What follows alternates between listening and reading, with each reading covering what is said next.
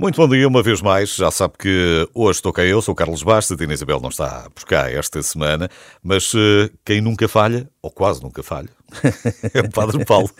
Estou a dizer que nunca falha, mas não tenho aqui a listagem completa da, das emissões todas, portanto vou assumir que praticamente nunca falha. Padre Paulo, bom dia. Bom dia, tento, tento não falhar, tento não falhar. Posso falhar com a presença? É, acho que não. Falhar com o objetivo, é que isso pode acontecer às vezes. Não, não, não. Era só a presença mesmo.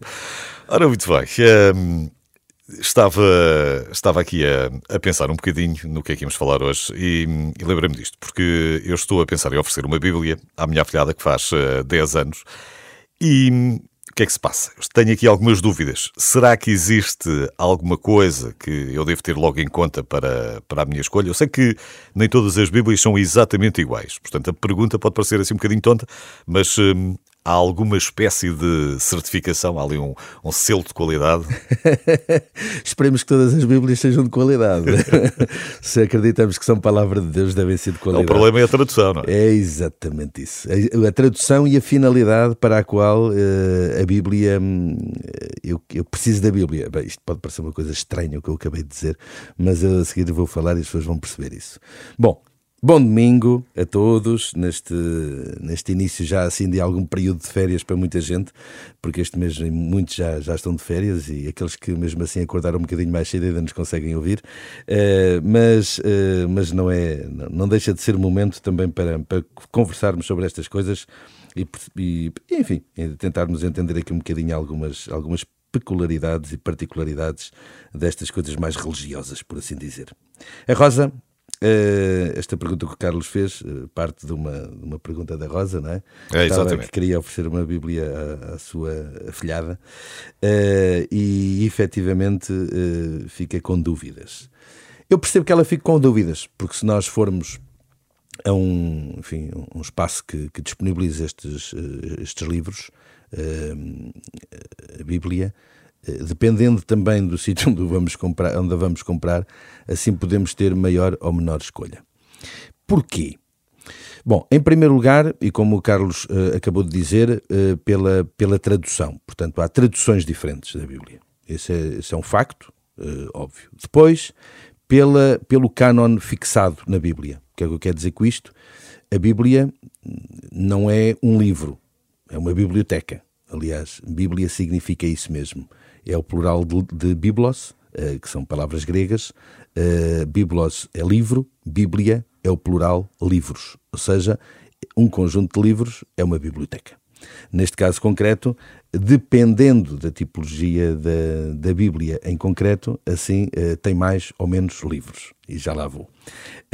E portanto, esta, uh, este, este, este cânon que fixou o número de, de livros que a Bíblia contém quer do Novo Testamento, quer do Antigo Testamento, que está essas duas grandes partes que dividem a Bíblia, uh, assim também define se a Bíblia segue uma, uma fixação do cânon católico ou de outros, uh, de outras, de outros cânones uh, que, não, que a Igreja Católica não, enfim, não, não, não assume, e que normalmente estão mais associados à tradição protestante. Porquê?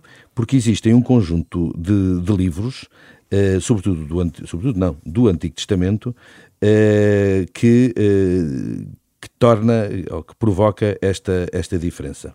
Existem, de facto, algumas Bíblias que têm estes livros do Antigo Testamento, como a Igreja Católica os define, livros inspirados e, portanto, pertencendo ao cânon bíblico, e outras Bíblias que seguem a tradução protestante que não incluem estes livros. Estou a falar de que livros? O livro de Tobias, de Judite, da Sabedoria, o Eclesiástico, Baruch, os dois livros de Macabeus e depois estes, os livros que, que não estão na tradição protestante, e depois ainda partes do livro de Esther e de Daniel, que na Bíblia protestante também não, tem uma parte destes livros que não, é, uh, que não está na, na, na, no cânon. Uh, e, portanto, logo pela composição da Bíblia existe esta diferença. Depois existe a diferença da tradução. Ou seja, existem várias, várias traduções, seja nas línguas dos países, seja, enfim, na, na, na Sim, até... e há coisas que se perdem na tradução, não é? Não, até na forma como a tradução foi feita. Porque, por exemplo, há, há, uns, há, pouco tempo atrás, houve um, um, professor da Universidade de Coimbra que fez uma tradução uh, da Bíblia, do grego. Uh, e, um, ehm, e, por exemplo, traduziu, fez uma tradução mais literal do texto. Muitas vezes, quando nós pegamos nas Bíblias que os católicos mais utilizam, que é as Bíblias, sobretudo, uh, disponibilizadas pelas, uh, uh, pelos chamados franciscanos capuchinhos, a tradução tem um outro objetivo, não é uma tradução meramente literal, é uma tradução que procura levar o leitor a entender o significado da forma como o livro foi escrito.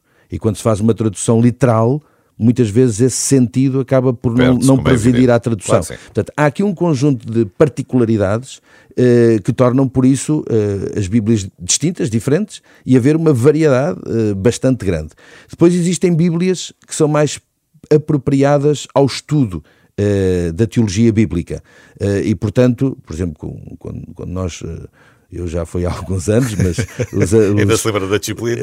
os seminaristas atuais que estão a tirar o curso de Teologia, por exemplo, utilizam, é muito normal nós nas aulas utilizarmos um tipo de Bíblia e, por exemplo, depois quando temos uma atividade pastoral numa paróquia, utilizarmos outro tipo de Bíblia. Porque em função da finalidade, assim escolhemos também traduções distintas, eh, porque, porque nos fornecem elementos também eles distintos. Portanto, o que é que eu diria? Quando temos que escolher uma Bíblia para oferecer a alguém, sim, sim, eu acho que ficou mais fácil, não ficou? Eu, eu imagino, isto ficou foi eu, mais complicado. Imagina a Rosa agora a pensar, sim, sim, isto ficou mais fácil. Mas eu agora vou ajudá-la, espero ajudá-la. Portanto, no fundo é assim, quando, quando nós temos que oferecer uma Bíblia a alguém, primeira coisa, tentar perceber para que é que aquela pessoa vai querer a Bíblia. Qual é o objetivo que eu tenho em oferecer aquela Bíblia àquela pessoa. É por uma questão de uh, oração pessoal, de estudo pessoal, é porque está a tirar um curso uh, teológico de Bíblia e precisa de estudar teologicamente os textos sagrados, é uma pessoa que não é católica e é protestante. Tudo isto deve presidir à minha escolha da Bíblia. Se for, e agora acredito que a maior parte das pessoas que nos escutam são católicas, se for para esse universo de pessoas, acho que aquela Bíblia que está mais divulgada no nosso país, que é a chamada Bíblia dos Capuchinhos, é a melhor para poder ser oferecida. Esta parte final já ajudou mais, de certeza. Uh, espero que tenha respondido, e respondeu com certeza, a Rosa Meireles, já para aquilo, para a afilhada será precisamente aquilo que, que é necessário, não é mais, mais do que isso. Penso que sim. Padre Paulo, muito obrigado. Obrigado. Encontramos novamente para a semana. É, para a semana vamos cá estar novamente. Então, a Dina ainda está de férias. Está, um, bom, um bom domingo a todos. Alguém que esteja, alguém que esteja. É verdade, é verdade. até para a semana. Adeus, até para a semana.